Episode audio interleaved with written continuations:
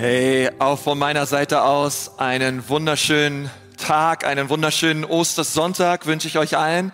Hey, der Herr ist wirklich auferstanden, oder? Ähm, und wir feiern Ostern gemeinsam.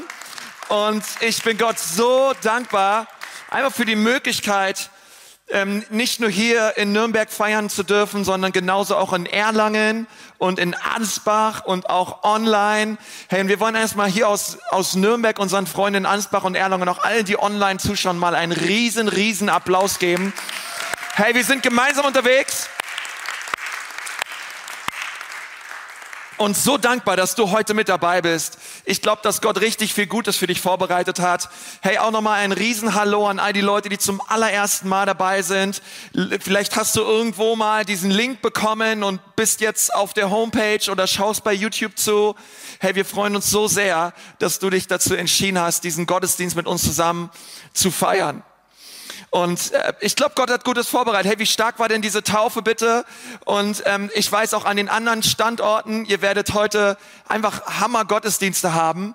Und Gott hat Gutes vorbereitet. Ich habe mal die Geschichte gehört von einer Religionslehrerin, die ihren Zweitklässlern so die Auferstehung Jesu erklärt hat. Er hat gesagt, gut, Jesus Karfreitag, er ist gestorben, äh, Samstag, er lag im Grab, und dann kam Ostersonntag, wo er auferstanden ist. Und dann hat sie so die Klasse gefragt, was denkt ihr, war das Erste, was Jesus nach seiner Auferstehung gesagt hat? Die Klasse überlegte und ein kleines Mädchen der dritten Reihe hebte ihre Hand und schwingte sie energisch hin und her. Und äh, die Lehrerin schaut sie an und sagt, weißt du, was Jesus als erstes gesagt hat nach seiner Auferstehung? Und das Mädchen war voller Energie. Sie stellte sich auf ihren Stuhl, riss die Arme in die Luft und hat gesagt, na klar, das ist doch total einfach. Ja, was hat Jesus denn gesagt? Tada! Tada, okay? Also, äh, ich weiß nicht, ob es wirklich so passiert ist, aber Kinder sind einfach cool, oder? Kinder, oh, wir lieben Kinder. Ich bin Gott so dankbar für das ganze Kids-Programm, was heute läuft. Ähm, apropos Kinder, wer hat sich eigentlich den Ho Osterhasen ausgedacht? Denn mal, come on. Wer, wer glaubt denn an den Osterhasen, bitteschön? Ja, und wir haben, ich meine, wir haben ja so recht viele Feiertagsmaskottchen. Ja, es gibt einen Weihnachtsmann, einen Osterhasen, eine Zahnfee. Wer von euch kennt denn den Dentagat-Biber? Jeder, der ein bisschen, also vor 1995 geboren wurde, kennt den Dentagat-Biber. Ähm, und es gibt so viele coole, einfach äh, Feiertagsmaskottchen, aber ich denke mir mal, der Osterhase, come on. Ähm, äh, als meine Kinder so halbwegs gerade mal bis drei zählen konnten, ja, da habe ich gesagt, kommt mal auf Papas Schoß, Mädels, ja, setzt euch mal hier hin. Jetzt muss der Papa euch erstmal die Welt erklären. Es gibt keinen Osterhasen. Okay, kriegt das raus aus eurem Kopf. Es gibt keinen Osterhasen. Ja, ich meine einen Osterhasen, Hase, der Eier verteilt. Wo gibt's denn sowas? Ja, warum nicht ein Osterhuhn oder so? Das würde ja halbwegs auch Sinn machen. Äh, Osterhase, wer glaubt denn sowas? Und ähm, naja, also umso mehr ich das denn meinen Kindern erklärt habe, dass es keinen Osterhasen gibt oder nicht wirklich gibt, umso mehr ich darüber nachgedacht habe, was wir so alles an Dingen haben, um unsere Feiertage so ein bisschen zu verschönen. Und ich sag mal ehrlich, also äh, Ostern ist ja schön, ja, die äh, Arbeitnehmer freuen sich mal ein paar freie Tage. Aber ich dachte immer, hey, umso, umso so sehr ich versuche, mein, vielleicht meinen Kindern das zu erklären, dass Osterhase, dass es den Osterhasen nicht gibt und dass Weihnachtsmann Märchen ist und so weiter und so fort, umso mehr verstehe ich, dass das, was für mich vielleicht der Osterhase ist, dass für andere Menschen, die mit Gott nichts an Hut haben, Jesus ist. ja, also wie ich denke, der Osterhase ist ein Mythos, den gibt's nicht wirklich. Mädels, das Märchen kriegt raus aus eurer Birne. So denken andere Leute, gerade wenn du mit ihnen über die Auferstehung redest, also, Brother, das glaubst du jetzt nicht wirklich ernst, oder? Das ist, das glaubst du wirklich, dass das passiert ist? Dass da so ein Stein weggerollt ist mit den Engeln und Jesus dann wirklich auferstanden ist? Und ich habe die diversesten Gespräche schon geführt mit Leuten. An der Kasse, beim Rewe, beim Back, überall. Mit Jesus, Jesus hier, Jesus da. Und die Leute, manche Leute gucken einen an. Keine Ahnung, ja, als würde man sonst was erzählen. Also völliger Unglaube. Ich denke mir so, hallo? Ist doch, ist doch klar. Tada, ist doch klar. Ich meine, es ist halt passiert. Aber viele Leute können das nicht glauben, genauso wie ich nicht glauben kann, dass es wirklich einen Osterhasen gibt, der Eier verteilt. Und, ähm, und deswegen will ich heute gern mit euch darüber reden. Ich möchte gern mit uns, mit dir, äh, der du da gerade in Erlang sitzt, in der dritten Reihe, mit dir darüber reden, was Jesus für uns getan hat an diesem Ostersonntag. Was es bedeutet, an ihn zu glauben und wie wir unser ganzes Vertrauen in ihn setzen können an diesem Tag. Und meine Predigt ist ganz einfach strukturiert. Sie hat vier Punkte. Und äh, wenn du magst, kannst du gerne mitschreiben oder es dir irgendwo notieren. Ich glaube, dass diese vier Punkte ein Segen werden für dein Leben und dass Gott, glaube ich, durch diese Punkte sprechen wird zu deinem Herzen. Das allererste ist, worüber ich mit euch reden möchte, lautet, Jesus war hier. Das ist so der allererste Punkt. Jesus war hier. Lass, lass mal gemeinsam Jesus sein. Sag mal Jesus. Jesus war hier. Und ich möchte eine Stelle erwähnen aus dem Kolosserbrief. Paulus hat darüber ge geschrieben im Neuen Testament. Und er hat einer Gemeinde die Auferstehung erklärt. Und er hat mit ihnen über Jesus geredet. Und er sagt in Kolosser 1, Vers 19, ja, es hat Gott gefallen, mit der ganzen Fülle seines Wesens in ihm und gemeint ist Jesus zu wohnen. Also was wir hier gleich lesen in Kolosser 1, Vers 19 ist, dass Gott Gefallen daran hatte, etwas zu tun, und zwar in Christus auf diese Erde zu kommen und unter uns Menschen zu sein. Es gefiel Gott, in ihm zu wohnen. Ich weiß nicht, woran du so gefallen hast und was dir gefällt, aber wir lesen hier, was Gott gefallen hat. Gott hatte Gefallen daran, in Jesus auf dieser Erde zu wohnen. Und das fasziniert mich. Es gibt zahlreiche Beweise dafür, dass Jesus wirklich auf der Erde war. Nicht nur in der Bibel lesen wir darüber, sondern es gibt über 17.000 außerbiblische Schriften der Antike, die wirklich bezeugen, dass es einen Mann gab auf dieser Erde, der hieß Jesus Christus von Nazareth und der lebt und der lief herum. Also diesen Jesus, den gab es wirklich. Der ist wirklich historisch. Also jeder ernste Historiker wird dir das bezeugen können. Ja, diesen Jesus gab es wirklich. Der lebte wirklich. Jesus schlief, er war ein Zimmermann, ging auf Toilette, der hatte eine Familie. Dieser so wie dein Nachbar real ist, war Jesus auch real, ein Mensch, der wirklich lebte auf dieser Erde. Jesus gab es wirklich. Den historischen Jesus, der ist nicht wegzudenken, wegzurationalisieren. Nein, er war hier. Und es gibt viele Beweise. Jesus ist oder war wohl der prominenteste Mensch, der jemals lebte. Was interessant ist, denn er verließ nie mehr als 100 Kilometer seine Heimatstadt. Er reiste nie groß weg. Er schrieb nie ein Buch. Er gab nie Interviews im Fernsehen. Er hatte keinen Instagram-Account. Er verteilte keine Autogrammkarten.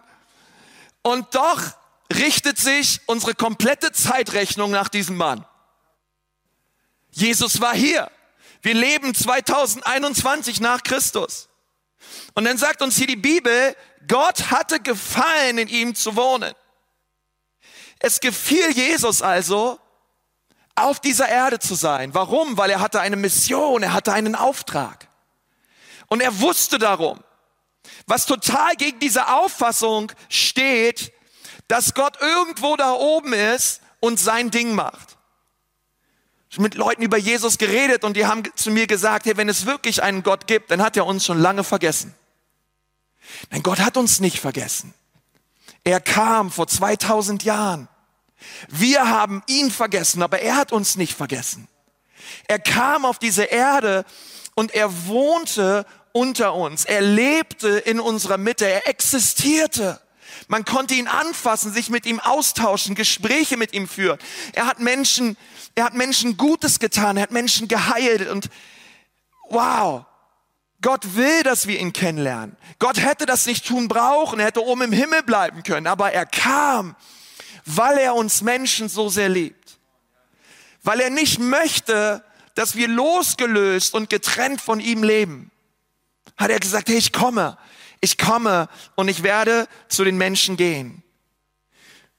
Ich war mal in einer Mitfahrgelegenheit unterwegs. Ich weiß nicht, ob du das noch kennst. Als ich Student war, und ich musste ungefähr nach einer Stunde feststellen, auf dem Weg von Darmstadt nach Berlin, dass im Auto sich ein Christ befand, der war ich, ein Moslem, ein Jude und ein Buddhist. Das kam einfach mit der Zeit raus, weil ich bin immer ein sehr gesellschaft, geselliger Typ und rede mit den Leuten und habe dann Folgendes festgestellt. Da sitzt der Jude, da sitzt der Moslem, da sitzt der Buddhist. Halleluja, Jesus. Und wir, wir sind ins Gespräch gekommen, es war stark.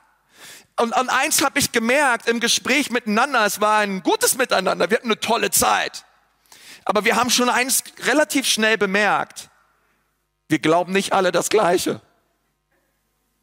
Nicht, alle Religionen sind das Gleiche und es gibt ein paar kleine Unterschiede, sondern ich glaube ähm, höchstens, dass alle Religionen an der Oberfläche einige winzige Gemeinsamkeiten haben, aber doch sehr unterschiedlich sind.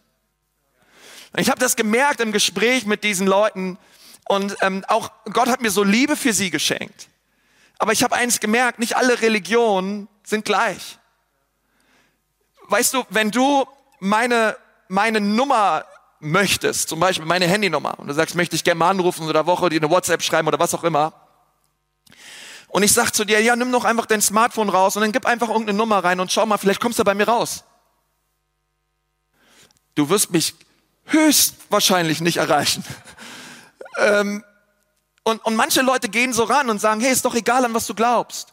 Glaub einfach irgendwas und du wirst schon irgendwo richtig rauskommen. Und Jesus war auf dieser Erde und er hat gesagt, nein, ich bin auf diese Erde gekommen, um euch zu zeigen, wer Gott ist und wer der Vater ist. Und er sagt, und wer mich sieht, sieht den Vater. Und gleich wussten alle Menschen, die mit Jesus zusammen waren, mit ihm unterwegs waren, hey, er ist der Weg. Jesus hat uns gezeigt, wie Gott ist. Und er lud Menschen ein, mit einem weiten Herzen wirklich zu ihm zu kommen. Im Christentum geht es nicht darum, durch gute Werke dich Gott zu nahen. Es geht nicht darum, durch Leistungen und Performance Gottes Wohlgefallen zu erlangen, sondern es geht darum, jemanden zu empfangen. Es geht darum, eine Gabe, ein Geschenk zu empfangen. Es steht und fällt nicht mit meiner oder deiner Leistung, sondern es geht darum, ob du den einen empfangen hast, der bereits alles für dich vollbracht hat. Und das führt mich zum zweiten Punkt. Der erste Punkt lautet, Jesus war hier und es gefiel Gott, in ihm zu wohnen auf dieser Erde. Der zweite Punkt lautet, Jesus wurde gekreuzigt. Wir lesen in Kolosser 1, Vers 20 weiter. Und durch ihn alles mit sich zu versöhnen. Dadurch, dass Christus am Kreuz sein Blut vergoss, hat er Frieden geschaffen. Die Versöhnung durch Christus umfasst alles, was auf der Erde und alles, was auf dem Himmel ist. Also nachdem uns Paulus erklärt hat, hey, es gefiel Gott in Christus zu wohnen, sagt er, dass Christus etwas getan hat. Er hat am Kreuz sein Blut vergossen für uns Menschen. Es gibt ja so Themen, da redet man nicht gerne drüber, oder? Und schon gar nicht am, Frühstücks, am Frühstückstisch oder wenn man irgendwo gemeinsam isst. Nun, meine Frau ist Ärztin und die hat in ihrem Leben schon so einige richtige brutale OPs miterlebt. Mit ganz viel Blut und Dingen und und das sind so, weißt du, man packt keine OP-Themen aus, wenn man gerade dabei ist, irgendwie ein Steak zu essen oder eine schöne Gemeinschaft hat, okay? Das ist so, das, das macht man einfach nicht. Und es gibt auch in der Bibel so einige Geschichten, die erzählst du nicht deinen kleinen Kindern, bevor sie ins Bett gehen. eine so eine Geschichte ist zum Beispiel die Kreuzigung. Ich werde meiner sechsjährigen und fünfjährigen Tochter nicht sagen, Mädels, gleich geht's ins Bett und aber vorher, jetzt befassen wir uns nochmal mit den, mit der Kreuzigung Jesu Christi. Ich sagte, die würden die ganze Nacht nicht schlafen können, weil es ist zu brutal. Und ehrlich gesagt, Jesus ist ja nicht am Kreuz gestorben, damit du und ich, damit wir irgendwie ein nettes Schmuckstück haben oder uns irgendwo ein Kreuz hinhängen können, sondern wir wissen oder du weißt vielleicht, das Kreuz war ein brutales Hinrichtungsmittel.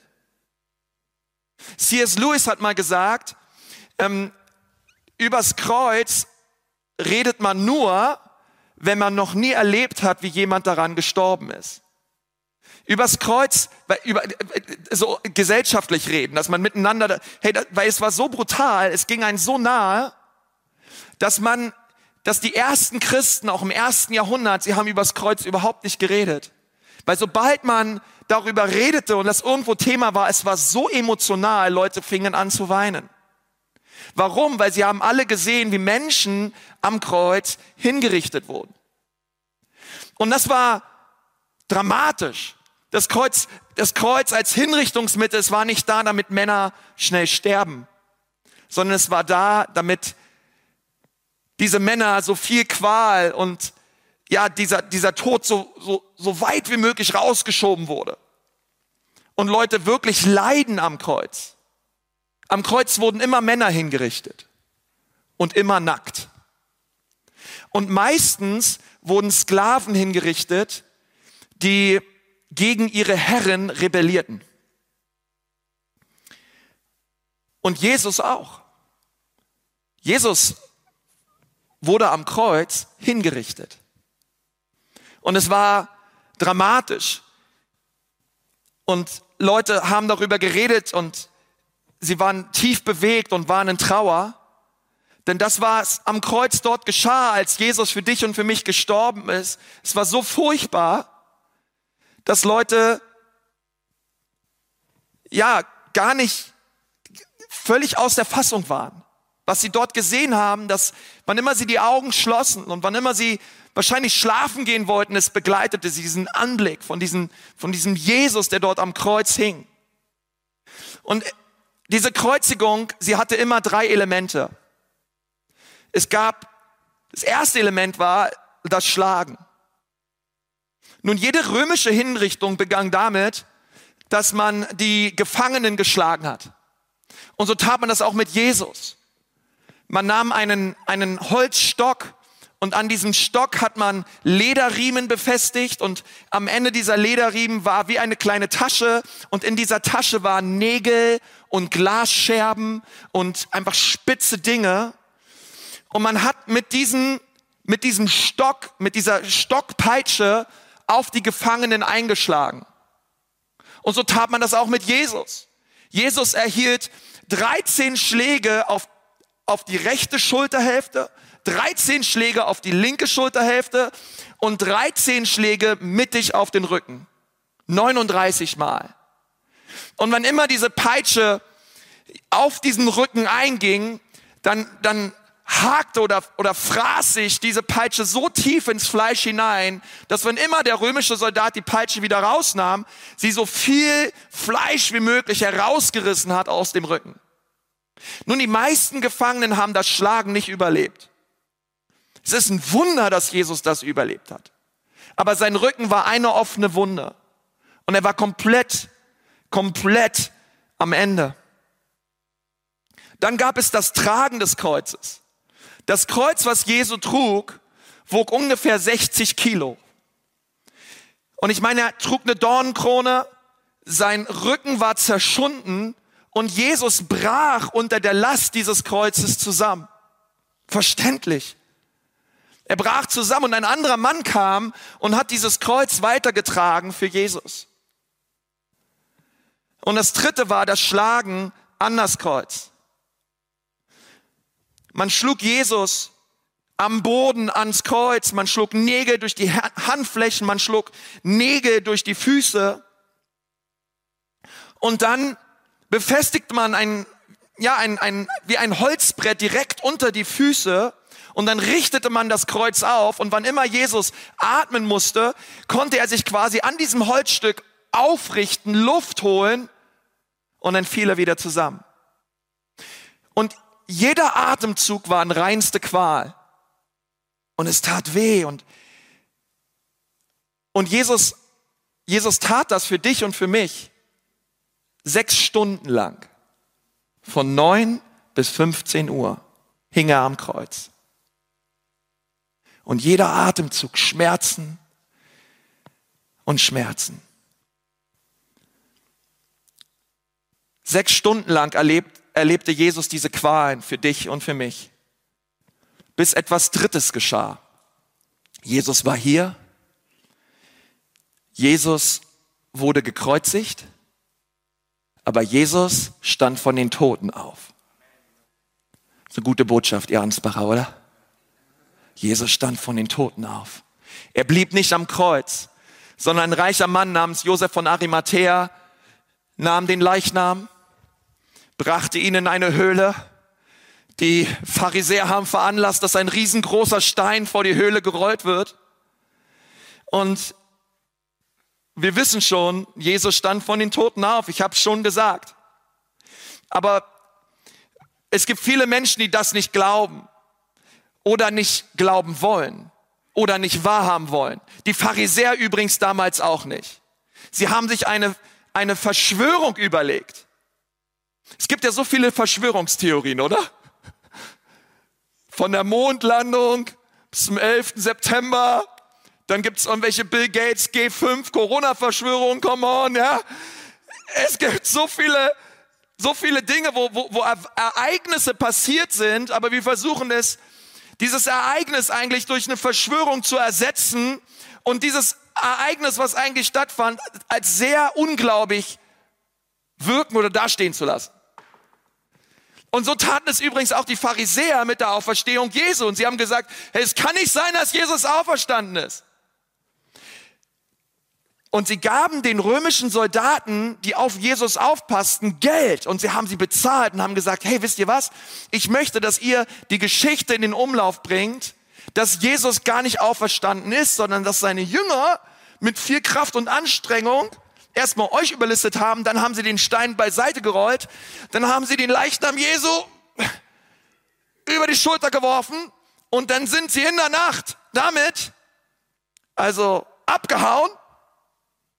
Und dann ist Petrus und Johannes sind mit dem Leichnam Jesu nach Hause, die Treppe hoch und haben Jesus im Schrank auf dem Dachboden bei der Schwiegermutter von Petrus versteckt. Der ist nicht auferstanden. Die Jünger haben den Leichnam gestohlen. Römischen Soldaten haben gesagt, okay, komm on, das sagen wir.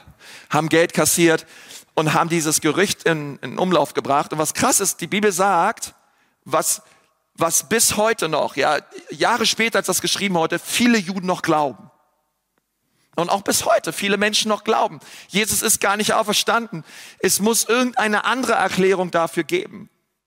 Das Interessante ist nur, dass es historisch belegt ist, auch außerhalb der Bibel, dass zehn der zwölf Jünger den Märtyrertod starben. Außer Johannes. Johannes ist eines natürlichen Todes gestorben und Judas hat sich selbst das Leben genommen. Aber alle zehn anderen Jünger wurden aufgrund ihres Glaubens an Jesus Christus hingerichtet. Und jetzt mal ehrlich, diese Jünger, würdest du für eine Lüge und einen Betrug und eine Verschwörung sterben? Ich meine, stell dir Petrus vor. Petrus wurde genauso gekreuzigt. Und er gab sein Leben hin für Jesus. Glaubst du, dass, Je glaubst du, dass Petrus das Kreuz auf sich nimmt und sich hinrichten lässt, obwohl er genau weiß, hey, warte mal, Jesus, der liegt oben im Schrank, bei der Sch Schrank von meiner Schwiegermutter irgendwo. Das ist alles nur eine Lüge? Nein, nein, diese Jünger, sie haben gesehen und geschmeckt und erlebt, wie gütig der Herr ist. Sie haben Jesus erlebt. Und weil sie Jesus erlebt haben und weil sie für immer von Jesus verändert wurden, waren sie bereit, auch für Jesus zu sterben. Und zwar alle zehn waren bereit, ihr Leben zu lassen für Jesus. Weil sie wussten, Nein, nein. Grabstein wurde weggerollt. Jesus kam aus dem Grab heraus. Er hat sich uns offenbart. Wir haben seine Wundmale gesehen. Wir durften ihn anfassen und spüren. Und wir haben unsere Knie gebeugt und wir haben gesagt, mein Herr und mein Gott, Jesus, so wie du gesagt hast, dass du am dritten Tag wieder auferstehst, du hast es wirklich getan. Du bist hier und du lebst wirklich. Die Jünger haben das erlebt und deswegen waren die Jünger so begeistert und so hingebungsvoll, dass sie ihr Leben für Jesus gelassen haben. Jesus war hier. Jesus wurde gekreuzigt. Jesus ist von den Toten auferstanden, damit das vierte passieren kann, damit du und ich Veränderung erleben können. Und das ist der Punkt, auf den freue ich mich schon am allermeisten. Das ist der Grund von Ostern. Warum all das? Warum das leere Grab? Das leere Grab ist nicht, Jesus, versteht ihr, dieser große Stein, er, er wurde nicht weggerollt, damit Jesus raus kann. Jesus hätte durch diesen Stein durchlaufen können, er ist danach euch durch Wände gelaufen. Aber warum musste dieser große Stein beseitigt werden, damit wir hinein können? Damit du und ich hineingehen können und damit wir wirklich sehen können, wow, das Grab ist leer. Es ist wirklich passiert. Jesus ist auferstanden, so wie die Schriften es prophezeit haben, 800 Jahre vorher. Er ist auferstanden. Und was macht das nun mit mir? Schau mal, was wir weiterlesen im Kolosserbrief. Ich liebe einmal Kolosser 1. Schau mal, Vers 21. Auch ihr seid darin eingeschlossen. Okay, worin? In dem, was wir davor gelesen haben, dass Jesus Christus sein Blut am Kreuz für uns gegeben hat. Und jetzt sagt Paulus weiter, früher lebtet ihr fern von Gott. Und eure feindliche Haltung ihm gegenüber zeigte sich in all dem Bösen, was ihr getan habt. Und jetzt Vers 22. Doch jetzt hat Gott euch mit sich versöhnt. Durch den Tod den Christus in seinem irdischen Körper auf sich nahm. Denn Gott möchte euch zu Menschen machen, die heilig und ohne irgendeinen Makel vor ihn treten können und gegen die keine Anklage mehr erhoben werden kann.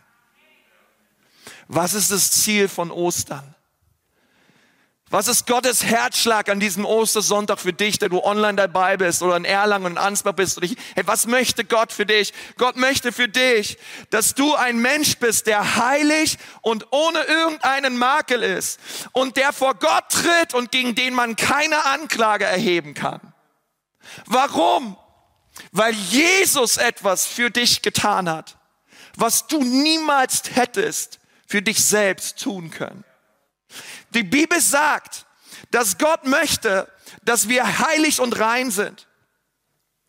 Und ehrlich gesagt, wenn ich das lese, heilig und makellos und rein, dann weiß ich, hey, das ist das, was es braucht, um in den Himmel zu kommen. Leute mich fragen und sagen, kommen gute Menschen in den Himmel? Sag ich, nein, gute Menschen kommen nicht in den Himmel. Menschen, die heilig, rein und makellos sind, kommen in den Himmel. Gut reicht nicht aus. Und ehrlich gesagt, keiner von uns ist gut, oder? Wenn ich über mein eigenes Leben nachdenke und wenn, und wenn das hier mein Leben repräsentiert, dann muss ich sagen, ich bin schon alleine so nicht geboren worden sondern die Bibel sagt, in Sünde hat meine Mutter mich empfangen. Du und ich, wir wissen selber alle, die die Kinder haben, wir müssen den Kindern nicht beibringen. Ich muss meinen Kindern nicht beibringen, den Nachbarsjungen nicht zu schlagen. Obwohl, nein, das würden meine süßen Mädels niemals machen, aber ähm, wir, wir wissen, wir müssen Kindern beibringen, sich gut zu verhalten, oder?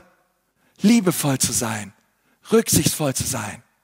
Warum? Weil irgendwo etwas in uns drin steckt, wo wir als Menschen immer Richtung Finsternis bewegen. Die Bibel sagt das von dir und von mir. Und wenn ich über mein eigenes Leben nachdenke und mich jemand fragt und sagt, Konsti, hast du schon mal gelogen? Dann weiß ich eins, hey, einmal? Ich habe schon sehr, sehr oft gelogen in meinem Leben. Aber die Bibel sagt, ich soll nicht lügen. Aber ich habe so viel gelogen.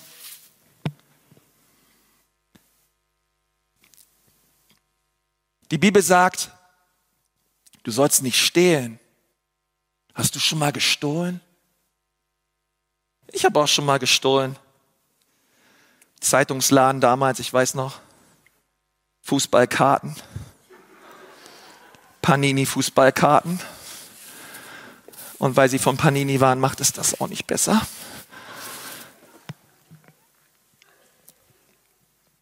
Die Bibel sagt, wer eine Frau anschaut mit Lust in den Augen, begeht in seinem Herzen Ehebruch. Oh oh. Und ehrlich gesagt, umso weiter, umso weiter ich über den Maßstab Gottes nachdenke, die Bibel sagt, wer, wer zu seinem Nächsten sagt, du Idiot, der hat ihn in seinem Herzen umgebracht. Ehrlich gesagt, nach diesem Maßstab bin ich ein Massenmörder. Ich habe schon so viele Leute beschimpft und Unrecht getan. Und ich weiß nicht, wie es dir damit geht, aber ich befürchte, du bist nicht besser als ich.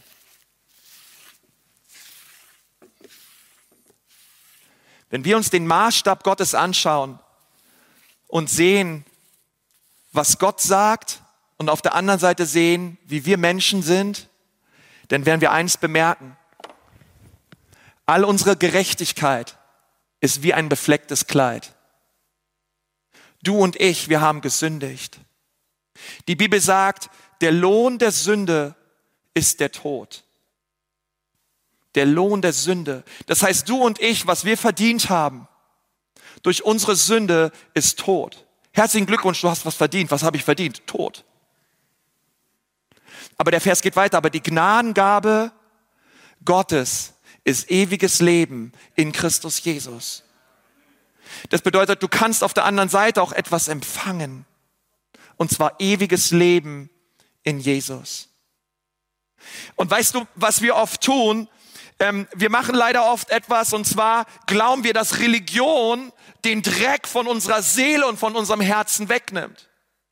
Und dann denken wir, hey, wenn ich doch genug Kirchebesuche mache, wenn ich mich doch nur taufen lasse, wenn ich doch nur genug ähm, religiöse Tradition einhalten lassen, wo, wo erstmal per se nichts dagegen ist. Aber all diese Dinge, sie können unsere Schuld nicht wegnehmen, sondern sie verschmieren sie nur noch mehr. Und wir merken, es gibt nur einen Weg und diesen Weg, den haben wir uns gerade angeschaut. Es gibt nur einen Weg, wie ich dort herauskomme. Jesus sagt, kommt her zu mir alle, die ihr mühselig und beladen seid und die ihr euch plagt. Ich will euch retten. Ich will euch eure Sünden nehmen. Und wenn du hier bist und du sagst, hey, dich plagen deine Sünden, du plagst dich mit deiner Schuld, du musst sie nicht länger tragen. Du darfst heute einen Weg gehen, von dem wir gerade gelesen haben, dass Christus uns durch sein Kreuz erlöst hat. Es gibt einen Weg, wenn Gott möchte, dass wir makellos und rein und heilig sind und wir das alles nicht schaffen, denn die Bibel sagt, die Seele, die sündigt, muss sterben. Dann gibt es nur einen Weg, wie ich dahin komme, rein und makellos zu sein. Und dieser Weg geht nur durch das Kreuz. Es geht nur durch das Kreuz von Jesus, denn das Kreuz macht aus dem Minus meiner Schuld noch ein Plus. Sie macht aus dem Minus meiner Schuld etwas Gutes. Warum? Weil Jesus Christus am Kreuz für mich gestorben ist. Wir lesen das in Römer 5, Vers 8. Gott hingegen beweist uns seine Liebe dadurch, dass Christus für uns starb, als wir noch Sünder waren. Für dich und für mich. Und es gibt einen Weg hin, ein Leben zu führen, welches Gott wohlgefällig ist. Aber es geht nur, es geht nur durch das Kreuz. Es geht nur, wenn ich bereit bin, meine Schuld und meine Sünden am Kreuz abzulegen. Und ich möchte dich heute fragen, auf welcher Seite des Kreuzes befindest du dich? Bist du hier? Trägst du deine Sünden und deine Schuld mit dir herum? Oder bist du hier? Wurdest du reingewaschen durch das Blut Jesu Christi? Vielleicht sagst du ja, Pastor, woher weiß ich das, auf welcher Seite ich bin? Wo, wo, wie kann ich das wissen? Meine Antwort ist, befindest du dich in der Sklaverei der Sünde? Hat Sünde Macht über dein Leben? Merkst du, wie Sünde dich festhält in gewissen Verhalten, in gewissen Denkmustern? Oder hast du erlebt, dass das, was wir gesungen haben, wegen der Sohn frei macht, der ist wirklich frei? Wo stehst du in dem Ganzen? Und Gott ruft dich heute auf und sagt, komm zu mir. Alle, die ihr mühselig und beladen seid. Jesus möchte dich heute reinigen. Er möchte dir all deine Schuld vergeben und er möchte dir ein neues Leben schenken. Heute darfst du Buße tun und du darfst dich Gott zuwenden. Weißt du, Sünde bedeutet nicht nur, dass ich irgendetwas getan habe, was vor Gott nicht in Ordnung ist, sondern Sünde bedeutet, ich habe eine Herzenshaltung, wo ich sage, ich lebe mein Leben ohne Gott. Ich brauche ihn nicht. Aber ich glaube, dass heute ganz viele Menschen an den Standorten und auch online eine Entscheidung treffen werden und sagen werden, Jesus, ab heute lebe ich mit dir. Danke, dass du mir all meine Sünden vergibst und all meine Schuld und mir ein neues Leben gibst. Du kannst verändert werden an diesem Ostersonntag. Herr, wenn du gerade spürst, dass es Zeit ist für dich, diese Entscheidung zu treffen, wirklich vors Kreuz zu kommen und zu sagen, Jesus, ich lege mein dreckiges Gewand ab und ich empfange deine Reinheit, deine Vergebung und deine Gerechtigkeit und du spürst, dass du das brauchst, hier und jetzt und heute, dann kannst du heute, so wie du bist, vor Jesus kommen.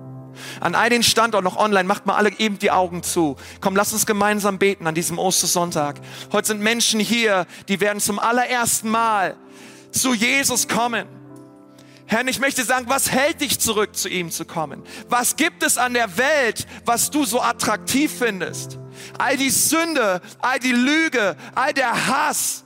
Was ist es an der Welt, was dich, da, das dich abhält, voll und ganz zu Jesus zu kommen?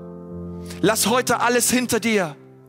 Richte dieser Welt den Rücken zu und wende dich dem Kreuz zu. Denn Jesus will dich retten. Er will dir all deine Schuld vergeben und er möchte dir ewiges Leben geben. Der Lohn der Sünde ist der Tod. Aber die Gnadengabe Gottes ist ewiges Leben in Christus Jesus. Möchtest du dieses ewige Leben jetzt empfangen? Hey, denn dort, wo du gerade bist, ich möchte gerne mit dir beten. Und wenn du sagst, ja, Konsti, das will ich. Ich will heute Jesus einladen, mein Herr und mein Retter zu werden.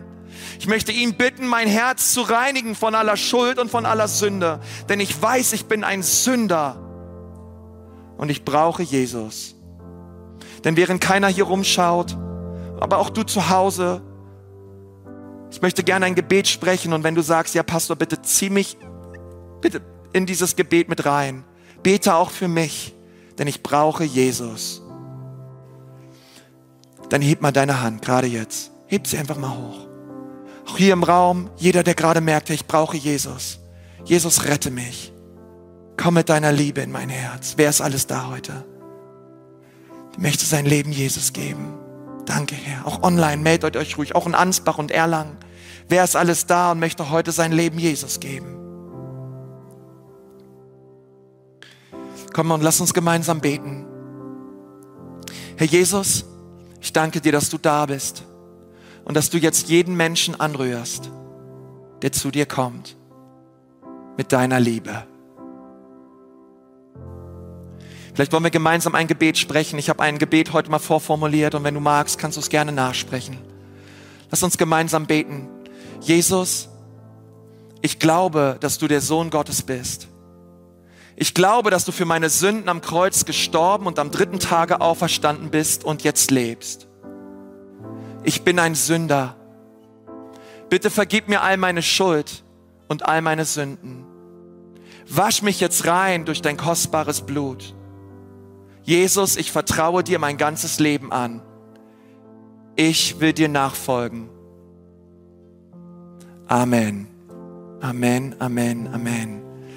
Hey, wir sind so dankbar auch hier für Leute, die sich gemeldet haben, auch online in Ansbach und in Erlangen. Hey, wie wäre es mal, wenn wir all den Menschen, die gerade ihre Hand gehoben haben, wenn wir mal einen riesen Applaus geben? Come on, das geht noch ein bisschen lauter. Jesus lebt. Er ist gut. Come on.